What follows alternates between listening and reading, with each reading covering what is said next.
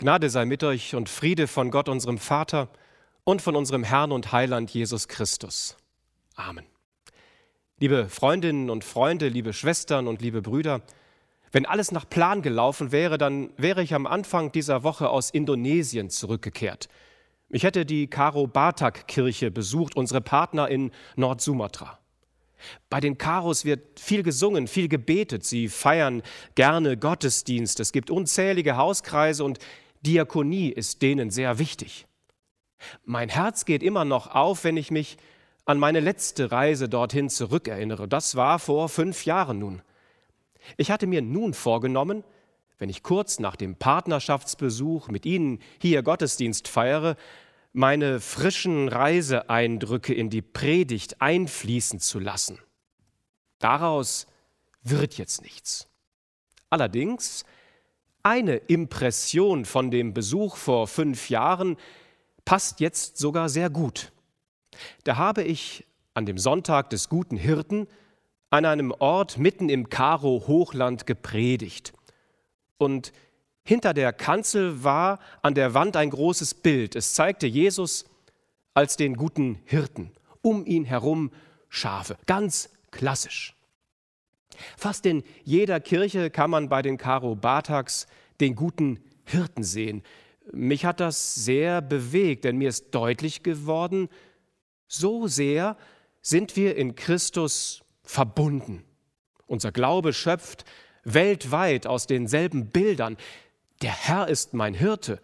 Das haben wir alle irgendwie im Kopf, im Herz, im Sinn. Jesus, der gute Hirte, das löst ganze Bilderfluten in uns aus.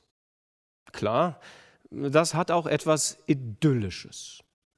Ich denke spontan an eine heile Welt, saftige Wiesen, ausgedehnte Wälder, Auen, Sonnenuntergänge. Ein Bild des Friedens zwischen Mensch und Tier. Das Evangelium aus Johannes 10, das wir ja schon gehört haben, ist keine solche Idylle. Da wird uns etwas anderes vor Augen gemalt. Und das ist gut so. Johannes, der Evangelist, erzählt vom guten Hirten, um ganz besonders Vertrauensfragen zu stellen. Und das tut er in einer Welt, die tiefe Abgründe kennt. Darum geht es. Ernste Fragen sind das. Wem können wir vertrauen und warum? Wem sollten wir nicht vertrauen? Und schließlich, wie steht es um unsere eigene Vertrauenswürdigkeit? Diese Fragen kommen ziemlich schlicht daher. Sie werden uns einfach zugespielt. Doch die Antwort auf sie ist wirklich nicht leicht. Können wir das? Vertrauen?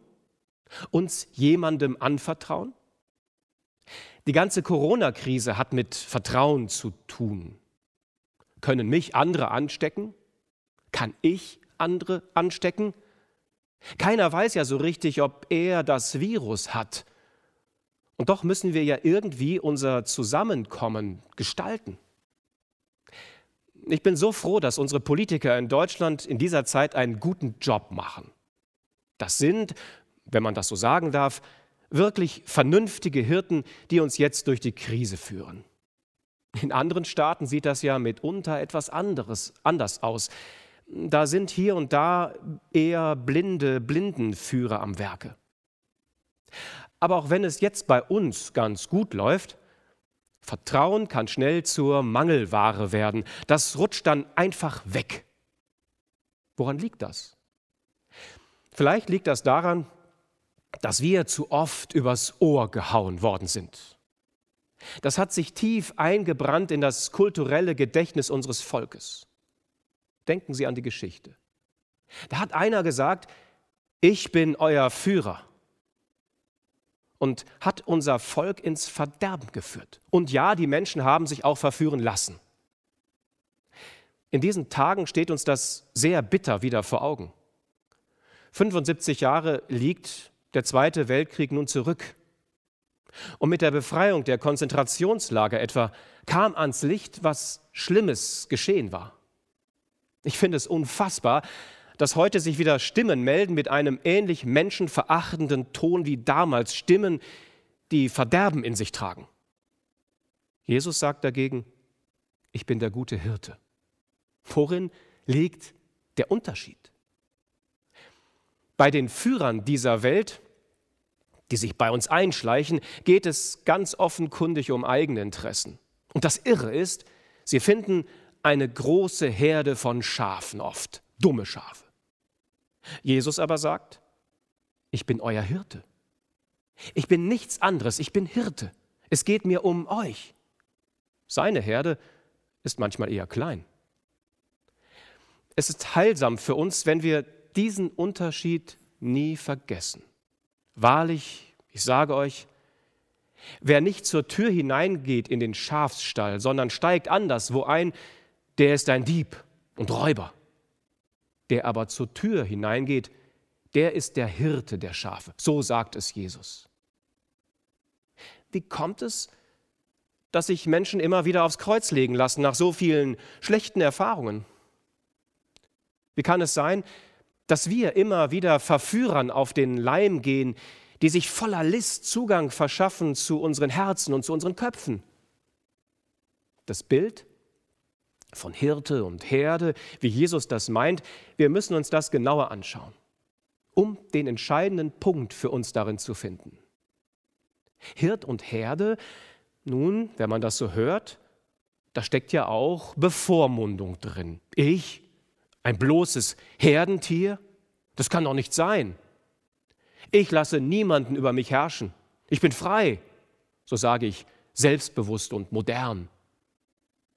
Das aber, liebe Schwestern und liebe Brüder, das ist ein Trugschluss. Unser Glaube an Jesus Christus bringt uns auf die richtige Fährte. Jesus spricht vom guten Hirten, weil er weiß, das brauchen wir.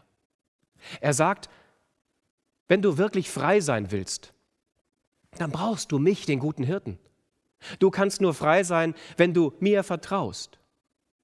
Und er setzt dabei voraus, dass wir Menschen immer an irgendetwas gebunden sind, dass wir uns immer an irgendjemandem orientieren. Anders geht es nicht. Das ist unsere Grundstruktur. Und da ist das Bild vom guten Hirten eine wirklich gute Botschaft für uns. Denn das heißt ja, Gott löst uns heraus aus dem anderen, aus dem Sog der anderen Dinge. Er löst uns heraus aus den Verführungen. Von ihm kommt Orientierung so wie wir es brauchen zum Leben. Wir werden von diesem guten Hirten nicht mit Versprechen gelockt, dass alles immer glatt läuft, immer großartig ist. Aber eines garantiert dieser Hirte.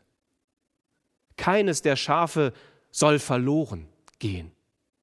Dafür bürgt er mit seinem Leben. Niemand wird euch aus meiner Hand reißen, nichts und niemand. Kein Führer, kein Virus, Punkt. Ich bin bei euch in den finstersten Tälern und ich führe euch zum frischen Wasser. Liebe Gemeinde, manchmal denke ich, was bliebe unserer Welt erspart, wenn sich all die Führerfiguren etwas von dem zu eigen machen würden, was Jesus hier sagt? Und in was für einer Welt male ich mir aus, würden wir leben, wenn die Mächtigen solche Verantwortung übernehmen wollten? Keiner darf verloren gehen. Ich bürge dafür, sogar mit meinem Leben. Im Ernstfall aber sind es ja immer die Schafe, die über die Klinge springen müssen. Jesus ist mit seiner Herde zu einem anderen Ziel unterwegs. Es geht ihm um das Reich Gottes, um das Reich Gottes für uns, nichts weniger als das. Bisher, liebe Gemeinde, haben wir uns verständigt über den Hirten, sein Ziel, seinen großen Einsatz, darüber, wie Jesus und Herde zusammengehören. Nichts kann hier scheiden, nichts kann hier trennen. Nun aber frage ich, wie hängen wir eigentlich mit den Schafen zusammen? Ich? Äh, ein Schaf? Wenn man an die Nordsee denkt und an die blökenden Deichschafe dort, ist das kein schönes Bild. Aber das ist bestimmt nicht gemeint, wenn es um ein christliches Schaf geht. Und gerade Christen haben immer wieder gezeigt, wie ein dummes Herdentier verhalten wir uns nicht. Im Gegenteil. Christen scheren, wenn es nötig ist, manchmal aus. Und wenn es hart kommt, dann tun sie das sogar unter großen Gefahren. Denken Sie etwa an Dietrich Bonhoeffer. Der ist kurz vor Ende des Zweiten Weltkrieges ermordet worden, hingerichtet im KZ Flossenbürg, weil er im Widerstand gegen Hitler war. Und er hat dem teuflischen System die Stirn geboten. Er war sich in seinem Herzen gewiss, Gott ist bei mir am Abend und am Morgen, an jedem neuen Tag. Und das hat ihn getragen auf seinem Weg. Wenn es um die Vertrauensfrage geht, dann sind wir mitunter ziemlich einsam als Christen. Wir laufen ja nicht mit mit der Mehrheit. Und wir stehen oft da wie ein Schaf unter lauter Wölfen sogar. Wenn wir also verglichen werden als Christen mit Schafen, dann geht es nicht darum, dass wir gedankenlos sind, dass wir kopflos der Menge hinterherrennen und dass wir einfach nur so um uns herum blöken. Wenn wir als Christen mit einem Schaf verglichen werden, dann geht es zunächst besonders um unsere Bereitschaft zu hören. Bei Johannes heißt es ja, die Schafe folgen ihm nach, weil sie seine Stimme kennen. Wir spitzen also unsere Ohren für Gottes Wort. Das ist kein Herdentrieb. Das ist tiefer Glaube und das ist tiefes Bekennen. Aus diesem Hören kommt unsere ganze Kraft. Liebe Schwestern und liebe Brüder, natürlich ist es nicht immer leicht, dann auch den Anschluss zu halten. Das Leben ist kompliziert. Und manchmal ist es auch eine Überforderung. Wer hat denn recht, wenn es um die schwierigen ethischen Fragen unserer Zeit geht? Drei Virologen, drei Meinungen. Drei Juristen, vier Meinungen. Drei Theologen, unendlich viel Meinungen. Wem können wir uns denn da anvertrauen? Welcher Lebensstil ist klug? Was ist gut fürs Klima? Was machen wir eigentlich, wenn wir an die Zukunft unserer Kinder denken, die doch in einer guten Welt leben sollen? Unser Kopf beginnt zu dröhnen von den vielen Fragen und von den Meinungen ringsum. Und es sind verwirrende Töne, die wir hören. So laut, dass wir die Stimme des guten Hirten kaum mehr vernehmen. So laut, dass wir kaum mehr hören, wie er uns ruft bei unserem Namen. Du bist mein. Wir haben wir haben unglaubliches Glück in diesem ganzen Schlamassel. Der gute Hirte nämlich vergisst uns nicht. Ich bin der gute Hirte und kenne die meinen. Er kennt uns. Wir gehen nicht verloren. Das zu wissen, das hilft. Und das hilft, dass wir dann doch die Ohren spitzen und auf seine Stimme lauschen. Ich glaube, das alles geht natürlich nicht ohne Training. Ein Gottesdienst ist ein gutes Training zum Hören. Das fängt aber auch im Kleinen an. Wir müssen das Tag für Tag im Alltag erproben. Denn da stehen wir ja inmitten aller möglichen Stimmen.